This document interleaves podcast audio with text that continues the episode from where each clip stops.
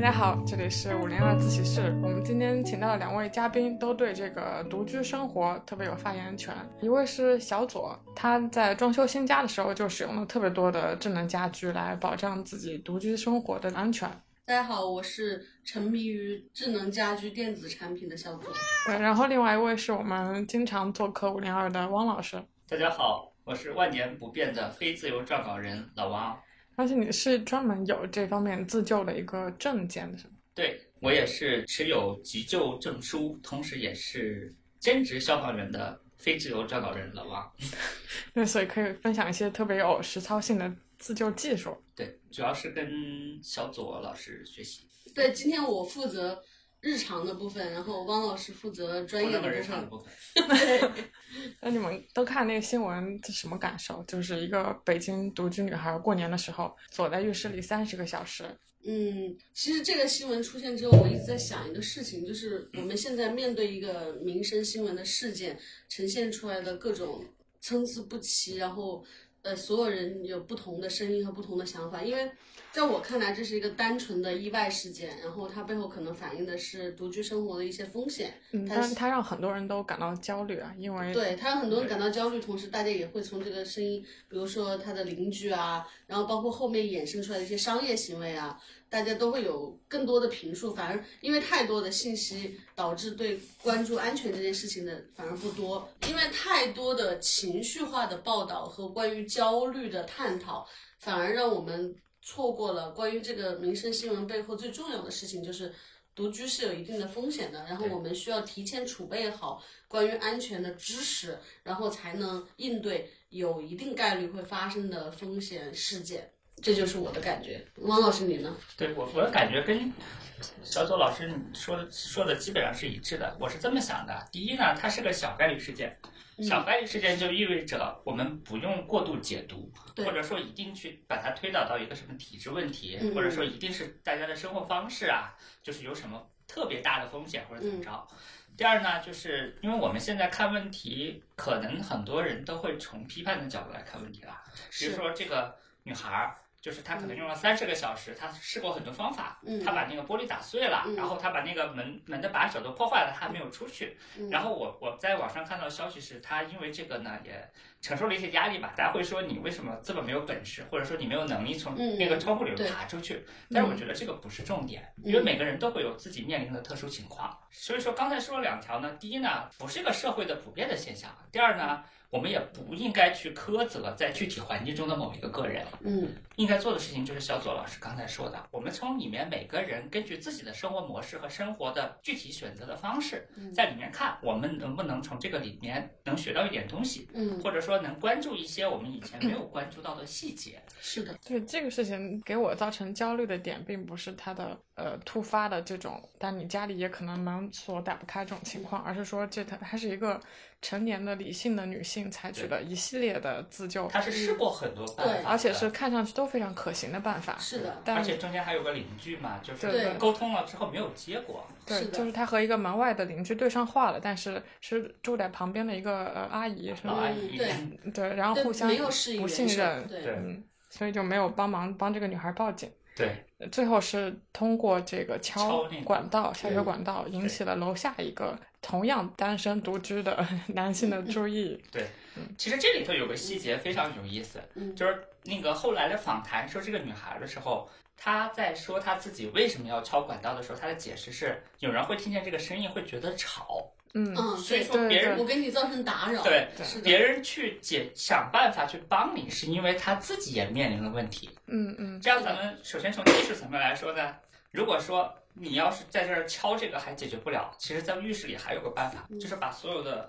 水水龙头全都打开。能让水慢在下你去。饿死和渴死之前，你的水一定会渗到楼下。嗯这个时候可能会有人关注。它渗的这么快吗？而且浴室卫生间是防水的，呃，人如果喝水不吃东西的话，可以活十几天，十几天一定能渗得下去的。嗯，对没有防水层能够承受十几天这个水的浸泡，对对。嗯这是一种破坏性的方法，但是成功的概率非常的高。它这一条就是女孩说的敲管道的原因，这条简直跟黑暗森林法则一样，对让人觉得有些残酷。其实我觉得他是不是小时候在我在杂志上看到过，就是如果有一天你在街上突然被人掳走，然后对方说是你的亲人，对，然后没有人管你的时候，你该怎么样自救？嗯当时是一个警察给的意见，就是去破坏你能看到的所有的商户，有道理啊去砸他的门，掀他的桌因子为人家，或找对你负责任，对，或者他你会去觉打得，人对，你你嗯不要去伤害自己，不要去证明说我跟他不是亲人，他要他要他要抢劫我的东西或者怎么嗯样，不需要证明自己，你就去破坏。比如说你砸掉一个商户的玻璃，或者你推掉人家桌子，人家立刻逮住你就报警，然后你就获救了。这可能嗯是这最个快的逻一辑是方一法。模一样的，就对在大街上被掳走的时候的自救方案。就影响到别人的生活，然后别人嗯对会对做出一个反馈。然后从这个角度来说，我们再说那个阿姨，就是她之所以没有去施以援手，我倒是不想把这个问题就是嗯非得往就是用现在苛社责会人和对人都很冷漠这个角度去想。我们如果讨论独居的安全的话，一嗯定在大多数的建议里头都有一条，就是你对陌生人提的任何要求要警呃，惕，保对持不警对？惕，对，嗯，所以说，对这个女孩来说，她的求救行为对这个阿姨来说，可能是蕴藏着某种风险。这个、嗯这个很矛盾，很吊诡是，嗯但是很现实。就是你在求救，对方想的是我为什我为什么要卷到这个对我来说未知的风险中去呢？嗯，但是嗯这个情况背后还有一点，就是他和邻居阿姨不熟。对是对不认识的对，嗯，我觉得很多人选择这种独居生活，其实就是不愿意和周围的人，不不管是熟人还是不熟的人，过多的去发生关系。还原独居女孩浴室求生的时候，有一个细节说，呃，当时她住这个房子的时候，一发现一点就是隔音差，嗯但没想到隔音差这一点救了她，救了他到，对对，对而且呃，像我因为很长时间也是需要自己住的，我嗯会在选住住环境的时候，如果说这个地方我觉得隔音差或者和邻居很近，反而让我觉得有安有全安感。全感。嗯，因有为人气是吗？你对听得到嗯隔壁可能传过来的某种声音。对，吧如果有个歹徒在门口，那隔壁的人是能听到的。嗯。你们会觉得这是一个合理的哎，这个想给法了我一吗？个提醒，因为我刚刚搬到现在的就是自己的家没多久，我隔音怎还么样？我还完全不认识，我的隔音很好，但是我完全不认识我的左右和对面的邻居对，所以我决定回去之后，我可能要去认识一下他们。啊我但是我有在小区交朋友嗯，是隔壁楼的，就是我有刻意去操作这一步，我想在这个小区里认识一个人，让他可能跟我同龄啊，差不多的工作环境，然后我交到这样一个朋友，他可以帮我收一些快递什么 的，但是他没有在我隔壁，可能我需要在自己同一楼层再交一个朋友，你你有没有看一个日本老片叫《四月物语》？没 有，没有，那个里边的女主角在搬到一个新的地方的时候，嗯这是日本在某一个年代的时候的一个规矩，就是她会给礼貌左邻右嗯舍， ，OK 就是打开门，然后互相道一声姓名，送她一个小礼物，嗯告诉两层含义：第一呢，我搬家会吵到你；嗯第二呢，告诉你我这儿有一个人。啊哎这个嗯传统其实挺好的。对，我搬家的时候给邻居送了一个地毯垫儿，就是呃进嗯门擦鞋的那个垫吧。呃，我有在装修的时候给他们送水果，就装修结束之后，当我正式搬进来之前，对，因为我之前住在同一小区别的地方， 对，然后我我我要搬到这个地方的时候，我就觉得确实我装修拖了非常长的时间，我就在装盒修马比较讲究吧，对，在我在盒马买了点东西挂在门上，但是因为确实无法判断他们是否在家以及他们的作息，所以我只能选择挂在门上，对也不确定后面的效果。多嗯元化社会的一个特征就是大家的时间表是不一致的嘛，甚至有对一个差距。是的，而且家庭环境也不一样。我看到他们可能有拖家带口住在这个小区的对，也有像我这样可能一个人住，还有老人住嗯在这个小区，就差距挺大的，也很难融融入这种邻里关系。对，其实说到融入这个词，很多时候呢，嗯，选择独居是为了保持一定程度的个人自由。对，个人自由在某种程度上是拒绝去融入群体的嗯，或者说不想融入那么深。嗯，但是我是觉得。不管是出于安全，还是出于作为人来说最基本的这种社交生存或者需求社交需求的社话交需，求嗯我们可以在完全不认识、完全没见过和融入之间找一个平衡点。嗯，嗯你不见得要融入，但是你要知道你对面有个人，他的声音是是什么样的，你你你是熟悉的，其实然这后个平衡，小左和在社区小区里朋友就是一个平衡，就是互对相对。互助互救的一个关系。然后这里头有个极端的情况，一旦有个人喊救命，你至少从这个救命的声音，你能判断出这个人确实是这个邻居，嗯这点很重要。嗯，这个阿姨可能是不熟悉他的声音，对他可能就是不知道这里住的是一个什么样的人，对没有见过他，没有交交往过，所以说推荐一个比较搞怪的方法，先把门敲开，送个小礼物，打个招呼，然后喊一声救命，下次他就知道你的救命是什么了。 就会吓死人家 我也的。是以为做了个神经不要这样病你神经病啊！ 啊，所以说独居这个情况现在也是越来越普遍嘛，尤其是大城市。现在我看那个民政部数据，二零二一年中国将有九千二百万人独自生活，而且在这个九千二百万人里面，很大比例是中年轻人。年轻人和中年人，对对对，对，就是就是我们吗？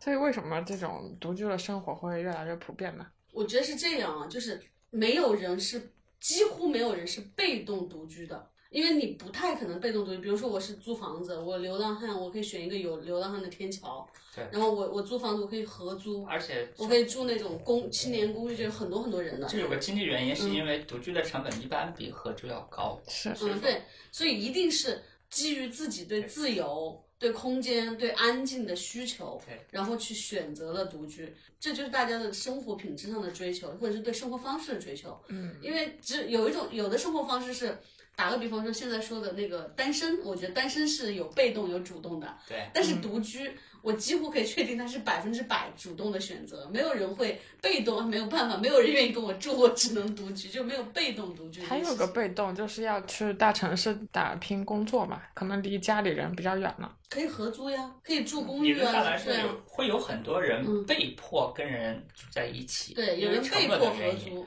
因为正常情况下，群居的成本比独居要低很多。对，嗯嗯嗯，首先呢，一个社会的进步应该体现在每个人都可以按照自己内心深深处想要的这个样子来选择自己的生活模式。嗯如果有九千二百万人独居，我相信至少有会有这么大一个数量级相当的规模的人，他内心深处是想这样嗯的，他有这个欲望，他有这个需求。第二呢，大家有没有觉得，就是咱们的城市化也好，现代化也好，一定程度上是满足，就是大家把自己的生活就是放在这样一个独居的环境中。嗯对，咱们所有的城市的生活环境、生活设施，特别是互联网兴起之后的这种生活的便利，对都是为了你可以不依靠熟人社会，不依靠一个跟你共同生活的人来解决你生活中可能遇到的各种问题，嗯嗯。其实嗯都是在为独居创造条件。对，就好像以前鸡犬相闻那种生活，你的信息传递或者是生活物资的这个互相支持，都是对需要邻居存在。但是对嗯现在的便利程度对已经让你一个人完全可以对过咱得们说挺个好。极端的情况啊，就是原始社会嗯连三个人的这种小，就是两个父母加一个小孩儿这种合适家庭，小家庭可能都没有生存的空间，因为生产力太低了，他是们没的有去抵御这个灾荒的能力。嗯到了封建社会呢，这种小家庭有了存在的可能。那到了资本主义社会和咱们现在不知道该说是什么社会的这样一个现代的城市化的社会，我觉得从小家庭里头再把每一个个人拆成一个独立的单元，从技术上，然后从经济上，还有从自己的生活的便利性上，都有了它的条件吧。嗯嗯，其实这个我想起，就是《好奇心日报》以前做过一个选题，就是在一九年、一八年吧，嗯就是在这个时代完全不用互联网服务如何生活，这个其实是他呼应二十年前曾经做过一个选题是。在那个年代，把人关在玻璃房子里，他只有一台电脑，对，然后他如何点点餐、点鲜花、点水来生活，啊，就这是这这个是个反的，生然后活的必要条件对，然后反那个了记者呢就要开始尝试，就因为他不能用网约车嘛，他就每次每天出去采访，要在路边扬招出租车。出租车，然后他要去餐厅吃饭，嗯，他不能点外卖，他所有的消费要去实体的餐厅、超市、商场，嗯就这样这样两个，你看这样两个叫应该叫人生实验，嗯其实就反映了这二十年来整个互联网给我们带来的便利，让我们完全都不需要说跟人住在一起，我都不用对出门。对我可以完全的生活在这里，我所嗯有的服务都可以上门，所有东西都可以通过手机来操作，对，这个对很有意思啊。对所以这个是一个两个实验的对比。嗯咱们再往前说一步呢，就是社会的进步和技术的进步，给你这种独居生活，或者说为你选择独居生活，把这个自由权变成现实更多的机会。嗯但是为什么会有安全问题呢？是因为安全这个本身它的需求并不是个高频需求，嗯理论上来说，你足够有钱，然后这种需求市场又足够大的话，可能有这么一种服务：你购买一个服务，嗯然后这个 A P P 可以每二十四小时派个人来敲一下这个门，确认你是不是活着。这种服务理论上来说是可以存在的，没有直任接何雇问题保。镖来啊，对，嗯，这个是可以通，而且为什么可以通过互联网来实现呢？是因为这个敲门的人他是可以把很多需求集约在一块儿的。就跟那个送餐或者说是那个快递通过算法设计一条合理路线是一样的。你这个小区有十个人需要敲敲门的服务，那个小区有二十个人，他一个人可以完成这承个。包一个大区，所以说这样呢，可以把嗯成本摊得很薄，比你在传统社会雇一个保镖要便宜很多。这个人的角色好像上门喂猫，节假日那嗯对个留守猫对那个，上上门看看你是否还 活着，对有没有被困在卫生间里头。嗯，哎，我有这个，我有跟大概十个以内的比较亲密的朋友说，我家里的密码，嗯对甚至是银行卡的密码，对然后如果我我们通常约定的是，如果我我二十四小时没有跟他们联系，对，或者二十四小时没有发朋友 圈，那我可能就出事，因为我我会保证，如果我不发，我会告诉他们，就是对我会保证我一定会更新我的状态，我在哪。我也会保证我会跟他们产生，这是我独居以后的一个习惯，嗯我会每天都跟他们联络，告诉他们我今天大概的情况，就那么几个，但他们都不在北京，这是一个啊都是我在老家的发小，但是我希望他们至少是第一时间帮我报警的。是，嗯然后以前我住的地方就是我第一次独居的时候住的地方是离公司只有呃八百八十步的一个房子，就从我的床走到我你的是工位。量过这个精确我的步对数我吗我精确就是我的那个计步器归零，然后我从床站起来走路下楼，然后走走到公司上电梯走到工位八百八十然后步发，现这个数字非常极 限，极限吧？就是就是因为我选择一个这样安全距离，这样我的同事和我的领导都知道我家在哪儿，对也知道我的密码，嗯然后就当时我就觉得，如果有任何事情确实会有人第一时间找到我，我为此还写过。一篇小说叫《死后第七天》，就是我幻想关于独居生活。要在自己身就上我放写我写放个纸条，先找到这个油闪，对，我就写说，呃，就我死了七天，没有人发现我住在那里。尽管我离公司很近，是因为公司有一个很紧急的项目，发现找不到我，才来家里敲门，发现我已经死了七天了。天哪，对，这是一个关于独居生活的一个幻想，就是就觉得大概差不多会七天才会被人发现。为了缩短这个时间，我才开始做后面这一系列安全的设计。那你是先写了这篇小说，然后又才去找这个有八百八十步的地方。我一直住在那个八百八十步的地方，但是之前没有把密码告诉那么多人，因为我朋友经常开玩笑说，现在三里屯有一半的人知道你们家密码。那这样知道你密码的人可以排满一个一点五里屯，我 什么啊？三里屯的一半嘛。对，当时就是那种我不在家，他们自己去我家聚会，嗯，自己聚完会打扫完走，帮我把猫喂了，把猫食铲了，把家里收拾好对，走了你。不就是个提供场分地的时 吗？租赁， 没有而且还不收钱，对，是不吧？收钱，因为我出差嘛，他们就自己去我家聚会，然后自嗯己做饭，自己吃完，自己打扫，自己走。好吧，嗯， 我接着说刚才一个没说完的，听嗯了那个小周老师说的特别有启发。其实我们所说的互联网的这种服务于独居人士的种种服务，可嗯能在二十年前、三十年前，甚至一百年前就有了，成本非常高。嗯是欧美国家吗？不是，比如说有了方便的点餐 APP，我们可以不出去吃饭，嗯，但是在一百年前。民国甚至清代的那些有钱人，他们也嗯不出去吃饭的。有佣人，他们想吃饭的时候，是大馆子的厨师带嗯着原材料到家里来做。嗯，哦，在五十年前、六十年前，上海滩的人要吃饭，是佣人替他们去餐馆买了之后拿回来。嗯，其实这些东西，高端嗯外卖。，对，早在很多年前就有了。嗯，然后他们也是不愿意出去的。但那个时候独居的人就需要更高的经济水平嘛，对而且嗯是更少部分人。对现在拥有独居权利的人群扩大了，所以说，现代社会的发展是在一定程度上让同样拥有这种需求的人，以可以接受的成本，把这嗯个梦想变成现实。我我所以，我想到一个问题，是不是其实只要在条件允许的情况下，人都更愿意独居？有本书是一个纽约大学社会学的教授叫 Eric 写的，他二零零三年出的那本书的名字就叫做《独居时代：一个人住，因为我可以》。对，嗯就是是不是只要我可以独居了，我就我就更多的人更愿意自己一个人住。对对，有这个可能性，呃对，我我我也来上个价值吧。嗯我觉得不是所有的人都想要独居，但是所有的人至少在自己的生命的某个阶段是想要独居的。就人生总有想要独居的时候。对，是这样吗？我觉得是。我我以前不是，这话题适合上价值了。哎，我我以前不是，我以前非常享受，就是要跟人住，就跟同学住宿舍，或者跟父母住家里，或者跟伴侣生活在一起。我觉得这样构成一个完整的生活。我跟你说，我十几岁的时候就跟我的姐妹说，咱们不要关系太好，以后我们是要各自结婚的，以后结婚了我们就要有各自的家庭，我们俩你们也可以组成家庭。没有， 就我跟我的那个好姐妹这样说，她都被我震惊了。我当时就觉得我是一定会有一个家庭的人，大概十四五岁的时候都没有恋爱过的时候就这么想。 我是我是觉得独居不一定你屏蔽掉所有的社交和嗯社会动物的属性，而是说你有一个完全自我的空间。对，这这也是我的想法。但是当我就是呃从一个一直都跟人住的状态回到独居，然后适应独居之后，我就觉得就是上瘾，然后无法改变。我现在无法从独居状态换回跟人住，我觉得没有办法。我也有一点儿，嗯对我我很难，这件事情让对我来说是有障碍的。这里头有一点啊，就是独居不意味着你不参加社交，嗯不意味着你不跟人家一起，但是它跟跟别人一起生活有个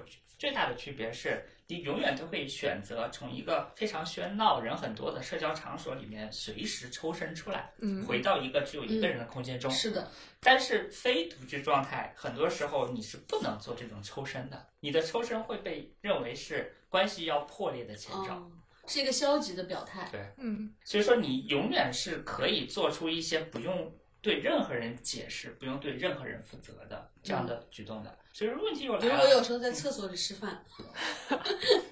就是端着饭走来走 去，然后看到马桶就坐下来，在说明厕一所点啊，说厕明所里吃完 了。这小左老师的家庭的卫生条件非常的好，是吧但？独居的好处很多啊，真的就是是就是沙发很很抠自由脚啊什么！的对你嗯做一碗饭，你想坐，你坐地上吃，坐对床上吃，坐桌上吃，对，在厨房吃，在厕所吃，因为我家就这么大，都可以。在而且所有的东西都在你自己熟悉的位置。对，嗯你会有特别有安全感。对对对，嗯，我现在认为，如果有人想要和我同居，他会是我快乐的破坏者，就是他是来害我的。那那可能带来新的快乐呃。，对，如果说将来我们看到小丑老师放弃了这种独居生活， 那一定说明让他放弃这个人带给他了非常大的快乐。啊，不要暗示讲别的，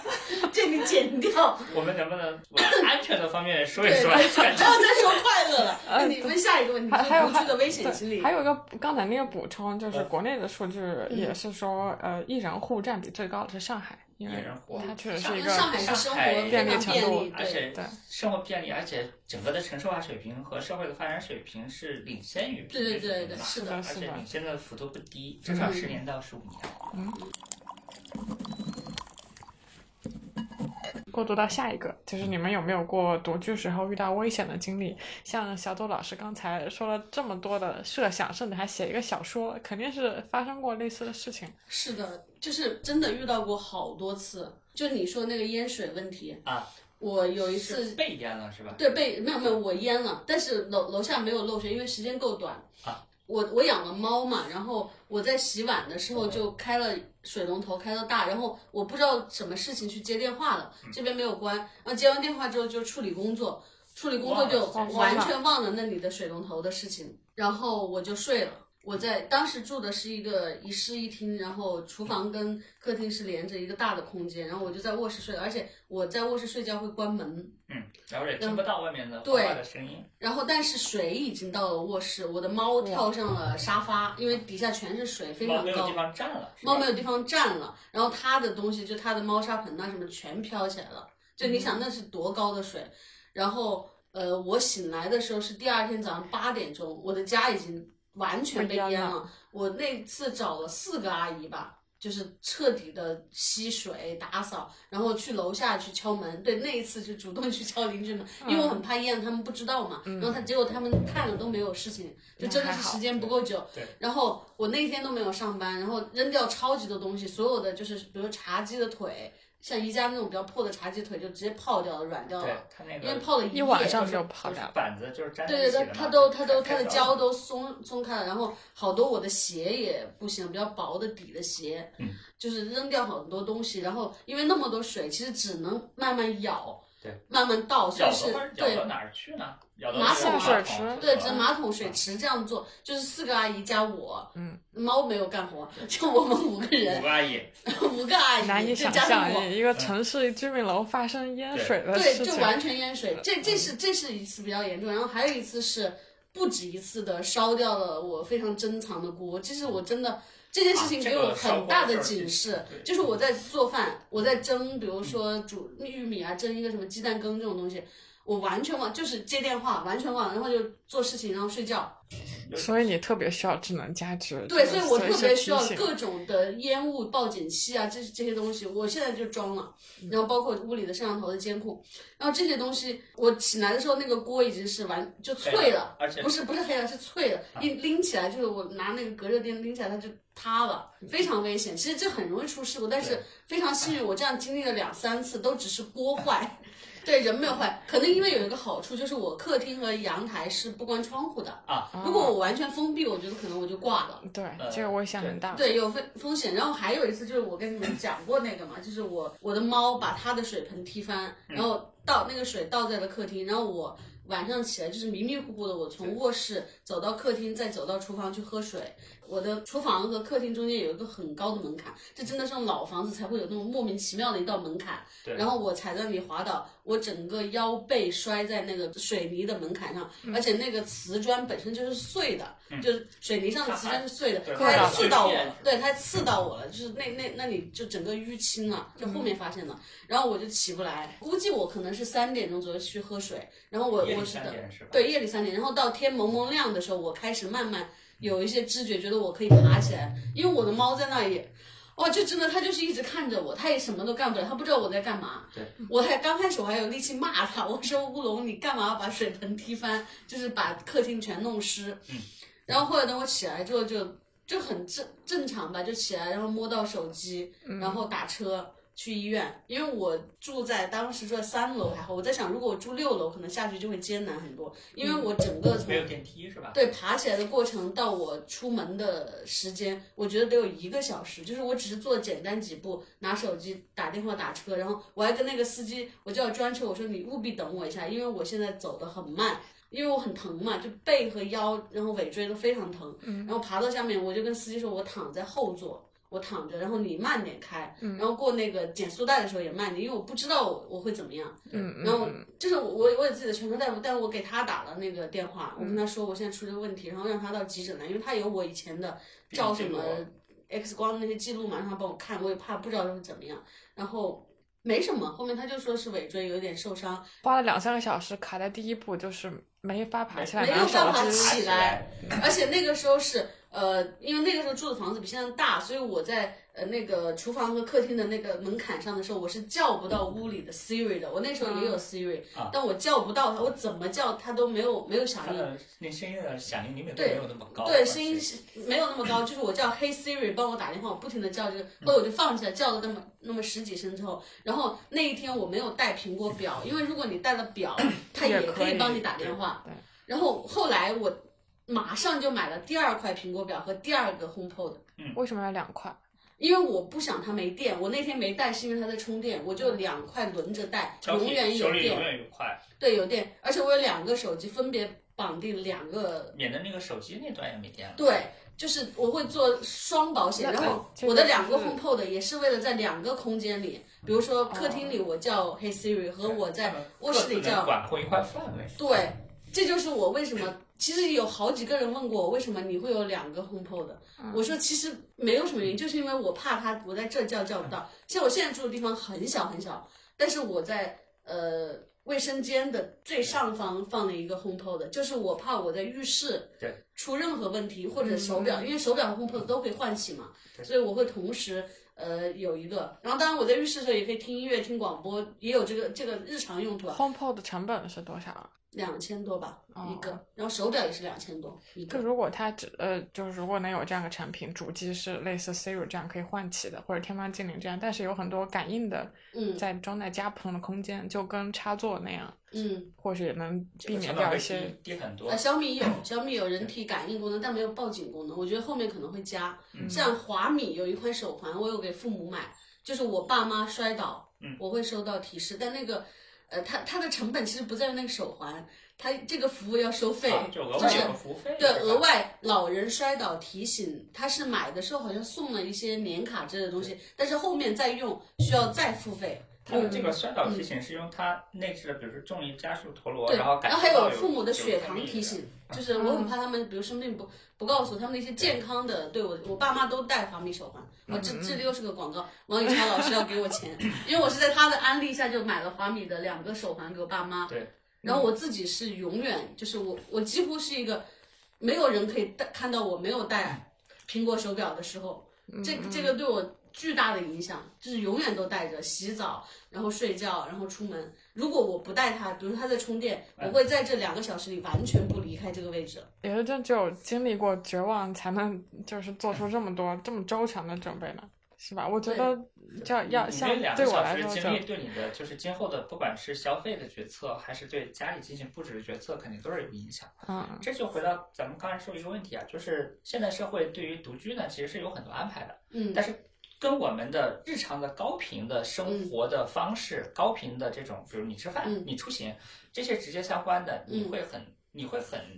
就是容易的想到我要去用这些设施，嗯嗯即使是即使这些设施有一定的成本，嗯但是这种低频的需求，比如说安全，嗯，嗯就是很多情况下你第一时间想不到，嗯而就是因为你第一时间想不到，所以说这些安全的需求要想满足的话，它的成本也会比较高，因为对它的市场会小一点，是它的的市场它的成本没有摊薄，对，你知道我为什么不自己拉窗帘吗？我有好多朋友嘲笑我，因为我家很小，窗窗户也很小，但是我的窗帘我从来不自己去拉，我是用那个智能家居遥控的没有，我是说小爱同学帮我把窗帘打开一半这样，嗯因为我装的是一个绿米，那个品牌叫绿米吧，它的智能窗帘，是因为我之前看《欲望都市》那个美剧，小时候看，然后那里面有一个就是一直非常强大的，她也是个公关公司老板，跟我一样，叫叫 Samantha 的女女女主角，然后她平常非常的坚强，就自己特别喜欢独居，特别享受一个人，但她有一天拉窗帘的时候被那个窗帘杆。打打到下了来，然后晕倒了非常久对而，且而且他没有办法求助，因为那个时候那个电那个电视剧应该是九十年代九，十年代就他们还要打座机的时候，所以他他是很久才才被人救的。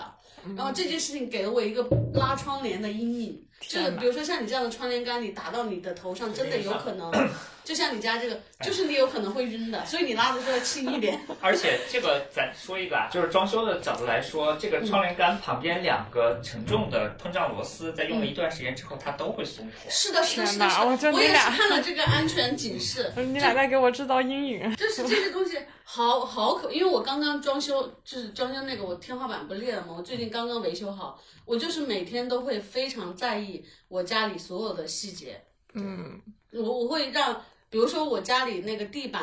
是很好的地板，但它有一点点滑，所以我在家里买了专门的防滑袜，是我在家穿的，嗯就我不会穿我这种出来的普通的袜子，我会穿那种瑜伽或者运动才需要的袜子，嗯在家穿。这样我在家，呃我试过很多次，使劲搓，然后发现都滑哎不不过去是吧对，不会滑对哦，我就放心了。对，呃，我在搬进这边之前，就是和别人合租的时候，嗯有有过两个事件嘛，一个是，呃，室友还没回来，他们上下班特晚，然后晚上有一个喝醉酒的人在门口嗯，就是哇啦哇乱说话，但属是于在社门会社会环境下的安全。对对，嗯在在门口撒尿还吐，呃然后我就准备了一个酒瓶子在门后，万一他要你就敲破他门儿，对。 嗯嗯还有一个就是呃，那个是个老房子租的那个房子，嗯有一天说我室友还没去上班，他说看到了火星，就那个煤气管道特别老了，嗯啊，然后我们就立马联系了燃气公你也看司哎到是吧嗯和警察，嗯万一他有隐患的话还要嗯疏散什么的，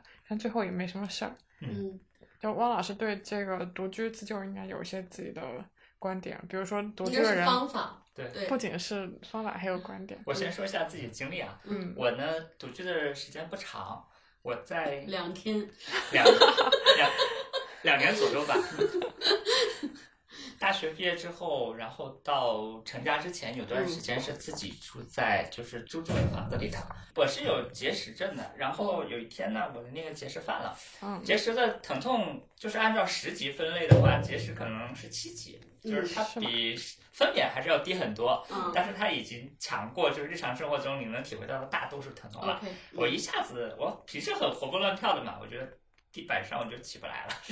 然后医院呢，其实离我非常近，我在阳台上我都能看得见。嗯然后呢，从小呢是在医生家庭环境下长大的，我知道一些卫生常识。嗯然后正好是冬天，然后我手边没有任何的器材，也没有止疼药，而且我现在想的是，我必须得先克服自己的疼痛，让我有力气下楼去，然后到医院去求助。嗯那个时候呢，我有电话，但是我不知道该给谁打，因为我刚刚参加工作，嗯，我爸妈呢就是在老家，嗯，然后我在北京可能还没有太多的朋友，就是狐朋狗友啊、喝酒的朋友，我我我当时想的是，可能找他们来救我也不太现实，我还不如先自救吧，嗯这就是先解决疼痛问题嘛。书上说，能够让自己的神经就是感受疼痛的能力变低的方法是把它放到一个很冷的环境中，我就爬到了嗯阳台上，因为很冷，然后把哦，你这个时候能想得起书上教你的这 个，嗯所以说还是要学习知识啊。对然后我把那个门窗都打开了，我就躺在阳台上冰冷的地板上，我全身打，我全身发抖，但是疼真的不太疼了，嗯我就站起来了。嗯站起来之后，书上写的第二招是，这个某些系统的结石，你在那儿蹦蹦跳跳，它有可能能自己下去会。动，哦我，就在那儿跳了半小时，然后发现真的不那么疼了，然后我就很从容的穿上衣服，然后下楼去医院，然后嗯去打针吃药，然后进入我的这个治疗的过程。嗯嗯然后这是一次，就是关于自己的身体。然后还有一次呢，其实跟刚才小左老师说的有点像，然后比他倒霉。我是锅放在那个灶台上，然后那个锅里放了比较多的液体，结果出现了最不幸的情况，嗯就是那个液体就吐出是来漫出来，然后把嗯下面的火给打灭了。啊嗯但是这个时候煤哦那气就是灶是一氧开化的嗯碳吧，一氧那化就是碳对一氧化碳，这这种情况其实是在厨房发生危险的时候概率最高的一种是情况的。，嗯就是你在煮一个什么东西，你忘了，或者说是你去睡觉了。这个时候呢，就是一氧化碳从你打开的煤气灶又没有燃烧的这个灶口，然后释放出来。嗯嗯幸亏呢，我那个时候就是处于一种就是要睡未睡的状态，我在床上看书，然后看着看着觉得特别困，嗯然后过了会儿呢，因为我那天晚上没有吃饭，然后我饿醒了，然后发现，哎，我是不是在煮东西吃？我为什么哇我为什么会饿？嗯是因为我没有吃到我煮的东西，所以说我应该去看一看我煮的东西怎么样了。这个很险哎，对，嗯然后我一看发现，哎呦，原来是这个情况。哎，你知道我后来为了防止自己在淹水或者是在那个叫啥，就在在烧锅，我在这个新家里那种就是旋转的计时器，啊，我买了三个。它就是会对发出很大的声是音吗？我不是我是只要我开火嗯，我在煮东西，比如说要一定时间，当然随手煎个鸡蛋马上好的这种不管啊对。就如果我需要焖煮一段时间，而我要走开，哪怕是取个快递，我都会扭一下那个，不管几分钟啊，因为它一般它最多也就能扭五十五十分钟，我随便扭一下也就是十分钟左右，它就会发出巨大的声响，我一下就想起来，哎，我厨房嗯火没关。然后我就会立刻过去，这个这个真的很管，就是你你养成一种自然的惯性，只要你要离火，火开着，你要离火，你就扭一下你旁边处于那一个。种就是你需要去控制的状态，对需要去关注它的节速。是的，是的，是的，你就是有没有必要睡觉前把燃气管道的那个总阀门都给关了？呃，那嗯倒不必我吧。对我印象中有人有这种习惯，但是这种习惯就是我在睡觉前，每天睡觉前把所有的燃气管、水电都检查一遍。这个如果你没有强迫症的话，是很难维持这种习嗯是惯我的。做不到。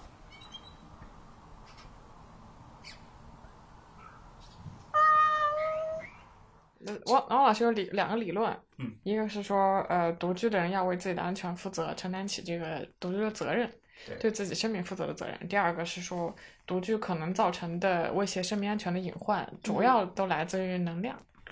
我我来稍微解释一下吧。嗯首先呢，我是觉得，虽然我现在不是独居状态，但是我觉得独居呢是很多人内心深处对自己生活方式一种选择，这个天经地义，没有任何问题。嗯然后没有必要去说它特别高尚，但是也没有嗯必要去妖魔化它。而且现代社会的发展是为咱们做这种选择去创造条件的。嗯，对但是呢，这里头有个滞后，就是我们对安全的保障，从社会机制上来说呢，相比我们能够享受到的独居的生活的便利，比如你点餐，比如你坐车，嗯，比如说你在网上交友，这些来说还是有一一定会儿差延距。后，嗯嗯，这就意味着你要为这种差距嗯承担一定的责任。咱们说个更大的话题，就是你为什么要独居？你选择自由吧，自由在一定程度上也意味着责任啊。意对味着什么责任呢？你自己没有人能，可能没有人能时时刻刻跟你处于一个生活空间里头去关注你的安全。所以说，嗯你的安全只能你自己来关注。对，所以同样的，你选择要跟一个人住，你就要让渡你的自由，你是换用取自由换安全。自由换陪伴和安全。对对，那我现在我既要自由，我又不想放弃安全，所以说你比在和别人一起住的状态下去更多的关注这些事情，更多的承担责任，我觉得是天经地义的，嗯没有嗯任何问题。你不要不能因为这个就觉得我凭什么要做的比别人更多，因为你得到了更多呀。对嗯这，个过程中，这是个的责任，就比如说你在选住处的时候，留意附近的医疗点啊，对或者留是紧急联系人的方式、开锁这样的联系电话对等等。嗯，我的滴滴打车有五个紧急联系联系人，有有优先级吗？呃， 有，有那肯有定温热有的吧？这个关系啊， 里头。对，呃当然有。对然后呃，这五个分别就是男友，然后朋友、父母，然后呢，嗯，我曾经嗯五个人分三个层级，对对，仨男友，一个父母，一个神经病啊。然后我我我想一下，我曾经误触过幺幺零，就是滴滴的那个。呃一那键个报报警警对一那个键一键报对，警，就是在我包里误触对的，而我还不知道。嗯，然后他我的所有的朋友都收到了说，你的朋友现在可能就滴遇滴到那危个险电话，啊，然后让我让他们也立刻联系我对，嗯然后我就不停的在接电话，然后在接的过程中，我爸妈就已经打来了嗯，然后朋友已经打了，你怎么回事？那时候大概是因为我是设定的，就是比如说九点以后我打车对会发给朋友，然后白天二十四小时我打车。男友都会知道，就他会知道我哪的，因为省得交代嘛，就不对用不用沟不用通，说，不用沟就通，不用说，你就知道我哪到哪嘛。嗯然后父母是零点以后打车，我要让他们知道，因为我觉得，当然他们也看不到，他们早上醒来会知道。哦，原来滴滴有这个功能。对对对嗯，你可以嗯设定多远的距离，什么时间，嗯由这个人知道。每一个你设计每一个的时候都可以这样。嗯，然后那一次就他们全部都收到了报警，你是不是觉得很开心？呃，就说实话非常感动，因为所有人都吓死了。嗯然后小左老师这种行为，如果用三个字来评价，嗯就是“狼来了”；如果用五个字，就是“烽火戏诸侯哎，妈其实呀没有哎，就是因为怎么说，因为这个事儿就发生过一次嘛。嗯然后我 我也是误触，因为”。手机在再再包试里，试第二次，他们还呃来不来？一样会来。我啊那相个信报警不是打给幺幺零的嘛，只是发给啊不是联不系是人是发发给给联紧急系联系人，就哦很奇他怪。的它的等机级制很比奇怪一键报警要稍低，对就是你有一定的隐患，但是你没办法判断。对对对， OK，嗯就就很就很很搞笑。其实也是为了节约公这样公众报警资待源。会儿我们录完之后，我再跟你们讲滴滴的安全策略，这个好我比较了解好。好然后我先讲这个，然后这个打完电话之后，我就给滴滴客服打电话说确认我这个是误触嘛，不是我等于我没有锁屏在在包里误触的。然后当时我就在想说，其实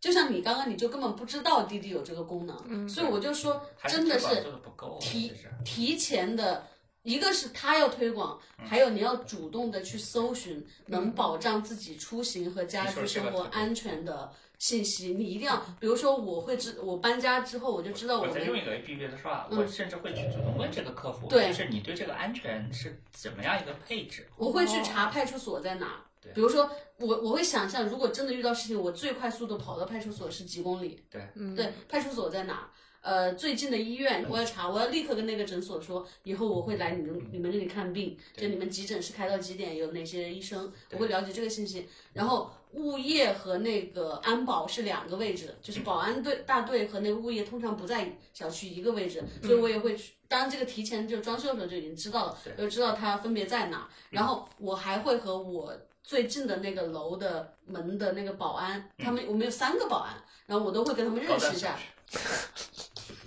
不是，是非常普通的小区，就有三个保安轮班嘛，八小时的轮班。对然后我就我就会跟他们认识一下，平常我比如说嗯拿点东西、水果，我会给他们吃一点，这样有时候我没带门禁卡，他们会给我开门。对，哦就是就是这这些事情都是我认为，嗯，保安会推广他自己吗？当然不会啊，会只能对你主动去对你必须主动去找，你要了解所有的，然后你这个小区所有的门以及它附近的小道，因为最近几天我不是在减肥嘛，所以我尝试我从家里走出去吃饭对，我就不再打车了。从我家去我要吃饭的那个商场，大概有多少条小路？然后你就发现真的有非常不安全的小路，如果你晚上走到那里，就是真的是叫天天不应，叫地地不灵，而且那是在一个相对北京还比较市区的地方，它真的有那种羊肠小道，下次带我危去险走一走。我也觉得非你常是危个安险。全隐患吧？对，就是这真的就是一个安全，因为那里是什么都没有，没有路灯，就是草，然后一边是草，一边是水。嗯嗯，对我会觉得小左是我认识的朋友里面的第一个成年人，就是他真的对自己非常负责任我。是成年人，我其实是因为我开始意识，就是在三十岁以后，逐渐开始意识到，呃你有，越三是十吗？看不出来啊。越是活得幸福的人，越是想要活得久，越是自信的人，越是爱自己，越是爱自己的人，越会主动去搜寻所有的信息。很多人以以前老有人说什么做人最重要是自己爱自己啊，什么就说不明白这件事情。嗯什么叫自己爱自己？就是自己把自己生活中方方面面的需求考虑到一一考虑清楚考。虑到了之后要有行动，对，考虑到了之后，去主动嗯的去采取行动，去想好解决方案。对，我是我理性的思维会告诉我，这个世界上没有什么事情是没有解决方案的，对，就不存在无解的难题。很多东西我也不是一直都知道的，嗯，然后只要你去学习，然后你去找到解决方案，然后你就会进而生活的更好。嗯嗯嗯，吴老师来说说你的独居生活安全保障解决方案是什么？我我接着小左老师说，小左老师这个确实非常非常对自己有责任感，而且非常适合作为就是咱们在选择独居生活的时候的一种心态上的调整，就是我自己要主动，我要积极，我要考虑，并且我要有所行动。嗯，对其实刚才崔老师你也说了，就是我以前有一套理论吧，跟我们单就是我所在的这个单位，我嗯的这个公司的理念也有关系。就是我在单位里头做过兼职消防员，我也做过嗯一些跟风险防控相关的工作。嗯然后我的感觉呢，就是如果说你嗯已经想好了要独居生活，甚至这些不完全是你非得独居的时候才嗯要想到的。我就算是一个小家庭，或者说是我跟很多人一起住，都会有这样的安全问题嘛。嗯，那我们怎么去梳理或者说是解决，去面对这些可能的安全隐患呢？有个很好的思维模式可嗯以供大家参考，就是你首先得确定一个你生活的这个环境里面的安全隐患到底在什么地方。嗯嗯第一步是先找到这个隐患，嗯第二步再想这些隐患将来会发展成什么样子，你有没有控制它的方法？嗯然后这个方法又分成几个层次，嗯第一呢，你有没有物质上的办法去控制？嗯第二呢，这些物质也好，是需要你自己的能力去匹配的，你有没有这个能力？嗯然后今天咱们先说一说这个找安全隐患的方法，有个嗯非常好的思维方式，就是你看一看在你生活的环境周围有没有一些东西是能量的源头，嗯因为理论上来说。咱们上点价值，就是所有的安全事故都是因为能量的释放。你从高处掉下来了，嗯是因为你在往上爬的时候，嗯你在不断的积累势能，嗯然后你掉下来，你摔死了，是因为势能变成了机械能，机械能把你的内脏给摧毁好了。悬啊，咱咱再说一个更典型一点的，就是嗯咱咱们刚才都说过的这个，在这个炉火上面烧一个锅，那个对锅里有水，嗯这个时候点燃这个炉火呢，其实是煤气的化学能转化成热能，对，你想要的是它的转化热能的结果，嗯但是火被这个里面的水给灭掉了，在你没有控制它的情况下，也就是说这个热能又变回化学能了，嗯但是这个化学能带来的结果是有毒，你被毒死了。嗯所有的安全隐患变成安全事故的关键是什么？是能量的方式在你没法控制或者没有去预想的情况下发生了转换。发生了突变。对，所以说我们第就一不是是要找按到你预想的那个过程去发展，对，能量在哪儿？嗯第二，我们怎么去控制它发生嗯我们控制不了的突变？嗯然后你就会很明显的得出，正常的人生活空间里最危险的地方是什么？肯定是厨房，对因为厨房里的能量源是最多的。是的，然后你再往上爬拿东西的时候，你就会意识到，我这个时候是在积累能量，那我怎么控制这个能量转化成我不想要的这种能量方式？防火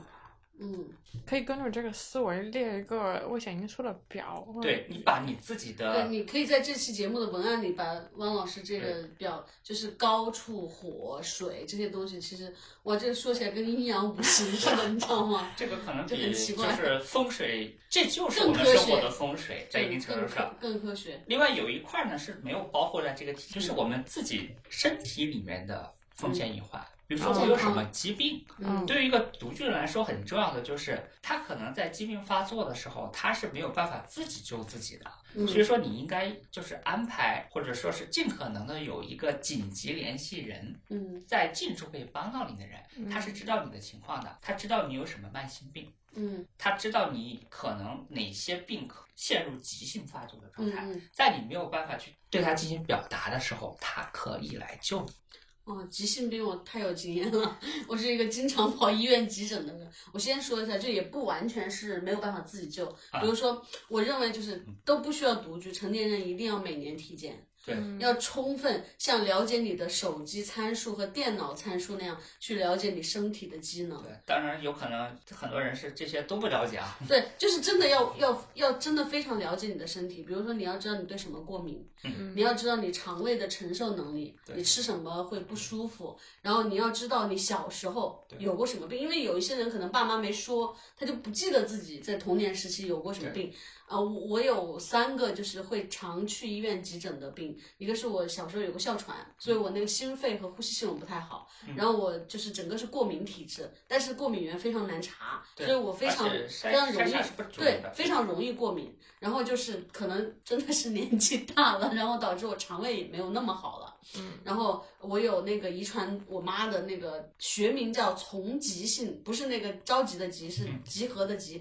丛集性偏头疼。这几个发作起来的时候，她都陷入一种。自己的呃四肢能力会降弱，因为你非常疼或非常难受，或者比如说我过敏的时候会出现呼吸急促，然后整个脖子会肿大，然后背部会完全的红肿，所以真的我我这几年都会因为这些很意外的，但是很其实很小的病，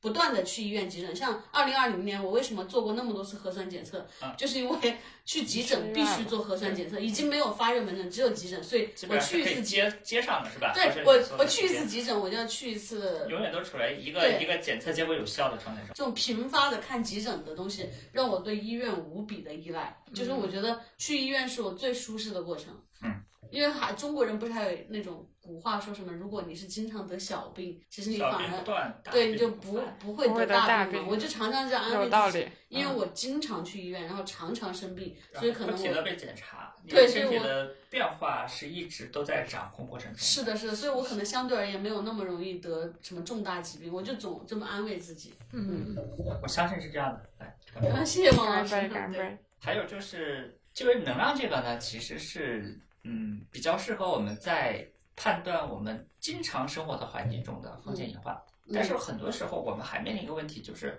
我们到了一个临时性的环境中，它可能也有风险隐患。嗯，这个就只能基于良好的习惯了。比如说我有个很比较鸡贼的习惯吧，就是凡是到了一个集，就是人人群聚集或者集中的地方嗯，我主要看一看它的安全通道在哪儿。就是比如哦说，对，比如说这个地方突然发生火灾或者嗯踩踏或者别的什么，我从哪个地方跑，嗯哦，这个真的很重要，我要我要学到，我对要然后学这个。然后我要选择尽可能离安全出口或者说是通道近的地方。嗯，嗯如嗯，果说我有有有办法有得去选的话那这就是在公共环境当中的嗯呃对危险意识，对嗯，因为很多时候我们是分成两个层面，在家里头你可以通过改变环境来解嗯决问题，但是你在外面，我在一个临时中的环境中，我们只能用一句话了，只嗯能君子不立危墙之下了。对，其实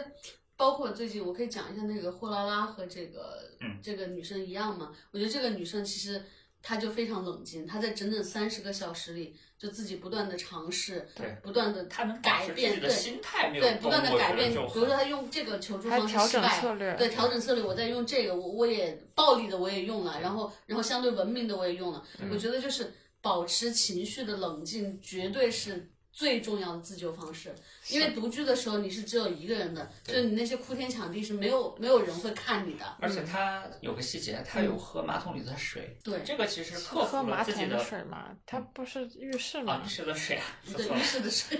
这个有点有点过了哈。但是知道通过喝水来延长自己保持能量、能够发出对求对救对信号的这个状态是很重要的。对，这就是因为对他真的非常冷静。啊，他还知道节省体力，就是每隔一小时让天猫精灵提醒他该呼救了，而是不是一直在那儿喊。对对对对，一直在那儿喊两个害处，第一呢，可能迅速的耗费体力；嗯，第二呢，可能自己心态崩掉的概率会更高一点。对，嗯，所以真的冷静是最重要的。如果如果非要做什么安全储备的话，就大家都在遇到意外的时候保持冷静，有冷静你才有对分析的可能，有分析的可能你才有找到解决方案的可能。是，对所以说最最好的储备永远都不是设备或者技术，是你自己的意志。对，这个很重要。是的，就好比经常有人会推荐人去学武术或者学点防身术，防身术有可能不能解决问题，但是但是它会会让有你自信嗯对面 对危险的时候有信心，不慌乱，这是点的很重要。但也有可能让你低估了风险。所以说，一个好的嗯教这个的班，他会提醒你，让你有了自信之后的下一步的动作就是马上掉头逃跑。对嗯，对，所以跑得快也很重要。就算你能一下子出其不意把可能侵犯你的罪犯一下子给打在那儿，你下一步也不是接着去打他，而是逃。三十六计嗯走为是的上。所以老祖宗留下这些东西真的好重要。对现在君子不立危墙之下，三十六计走为上计，小病不断，大病不犯。啊，都有道理。对，真的应用到我们现在的一生活堂当中国。学课，对，应用到现在的生活中。嗯，汪老师真的是理论派，只当然读我过两天。我是希望， 我是希望咱们都没有实操的机会，对，永远都保持面对任何情况都能保持信心，都能想到办法，都能像小左老师一样，任何问题都可以解决。保持这种思路，我们就不会被任何困难战胜。对对，跟你是的们俩聊之前，我其实一直对独居安全感还是蛮高的对。然后给我安全感的一个画面就是，我小时候在家里，我的卧室床边上会有一根退休的电警棍，嗯因为我爸以前在公安局嘛，就嗯那根电警棍在给哎我你很大的安全感。啊所以现在还在你床边吗？没有， 我几次想把它带到北京来，但可以已经它已可以经用不了可以了。拆开了带。啊，你可以自驾带。对，嗯，那你们关于独居还有什么想说的？我没有了，我觉得就是情绪冷静。如果只说四个字，那一定就是冷，呃，两个字的话就是对冷静。然后像汪老师说是意志，其实是一回事。对我我就说一句话吧，独居很好，希望我们都能头脑清醒的、富有责任感的去享受它的好。还有日常保持身体的健康也很重要。是的，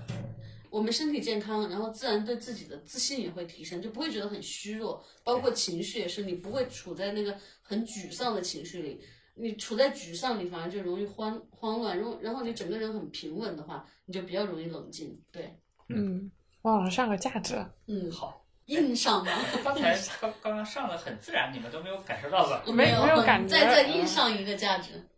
呃，我是觉得呢，独居是这个奔腾而变化的时代给我们的礼物，但是他在给我们准备礼物的时候，并不是所有的环节都为我们想到了，这些没有想到的地方，需要我们自己用自己的责任心来为自己弥补。嗯，嗯，好，挺好，啊挺好。这个价值上很好。我我是希望，反正不管什么情况吧，就是永远都不要碰到状况最好了，对吧？嗯但是永远都有战胜各种状况的勇气和信心，对，而且有办法。对，因为我想起了我童年的时候，长沙有一个童谣是我最喜欢的，叫“车子来了我不怕，我和车子打一架”就是就是我走在路上会有车子，但是我也不怕，但也不是打一架，我们得跑。哦就是我我也莫名其妙，我从小就念这个，我们那小朋友都念这个。是不是一直念念想的是打 一架，打一架？哦，我觉得这句童谣最重要的是给你一种面对困难的勇 对对气。对对，是的，就是有什么好怕的？然后路边有一个人吼了一声：“为为什么要打我？我是一 架。什么？好冷啊！真的，哎，你平常被人打吗？一般人打不过我。你知道我为什么练柔道吗？就是为了为自己找安全保障。嗯，OK，因为你要做一个很贱的人，所以你就得必须学要做一个防很健身壮的术人。 对对，这样子，当你很贱的时候，你就用很健壮的身体去对抗他们。对。 OK，那咱们就 OK 这样，啊，结束吧。好是好吧？谢谢大家谢谢收大听家。